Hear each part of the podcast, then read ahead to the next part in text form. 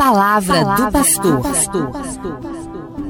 Gente boa, nós estamos falando sobre a Mariologia de Santo Afonso. O que significa Mariologia? O estudo sobre este mistério que se encerra na pessoa de Maria, a quem Deus escolheu para ser a sua Santa Mãe. E são muitos os temas que Santo Afonso trata sobre Maria.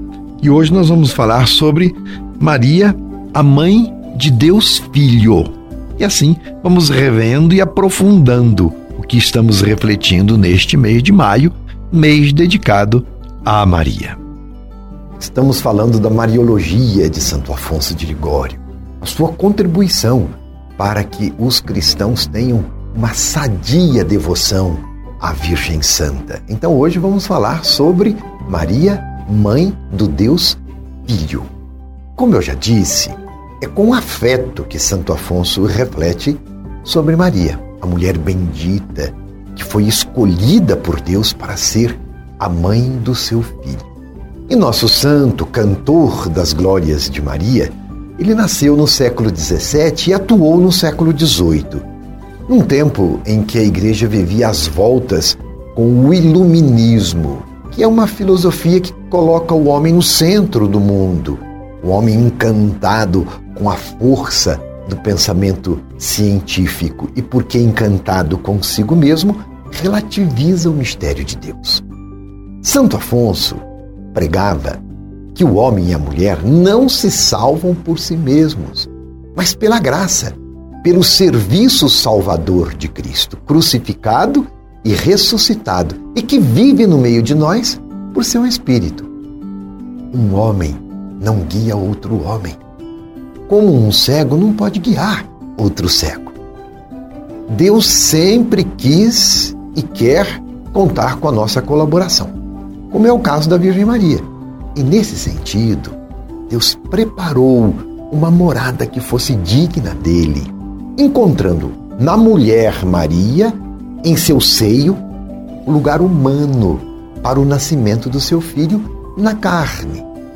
Citando o rei Davi, que preparou o templo de Jerusalém para ser morada de Deus, Santo Afonso disse: O esplendoroso templo não foi morada para um homem qualquer, mas para o próprio Criador.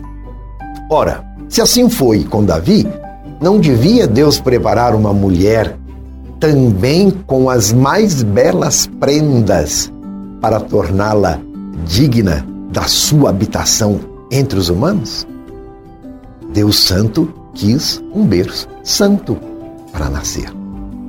Não teria mesmo sentido, afirma Santo Afonso, que a mulher que acolheria Deus em seu útero um dia sequer fosse imaculada pelo pecado. Não teria sentido. Então, desde sempre, o Criador proveu a mulher Maria de santidade, fazendo-a imaculada. Importa ter a clareza de que Maria não é santa por si mesma, mas Deus é que a santificou como um privilégio, uma graça especial. A graça é dada a todos, a todos nós. Mas corresponder à graça é que nos faz distintos no grau de santidade. E não há um único ser humano que tenha correspondido à graça de Deus tal qual Maria. Este é o sentido do privilégio concedido a ela. E recordemos a postura de Maria quando Deus lhe propõe ser a mãe do seu filho. Maria pergunta: Como se dará isso? Pois não tenho meios, quer dizer, não conheço o homem. E Deus responde: O que se passará é obra minha. Conceberás e darás à luz Jesus. Deus realiza. Então Maria responde, e responde livremente, menos com o entendimento e mais pela fé.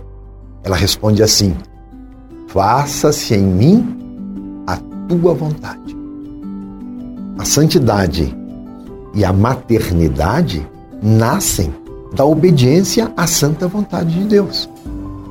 E conclui Santo Afonso: o eterno Pai disse a esta sua filha: Como o lírio entre os espinhos, és tu, minha amiga, entre as filhas, pois enquanto as outras foram manchadas pelo pecado, tu foste sempre fiel, imaculada e cheia de graça.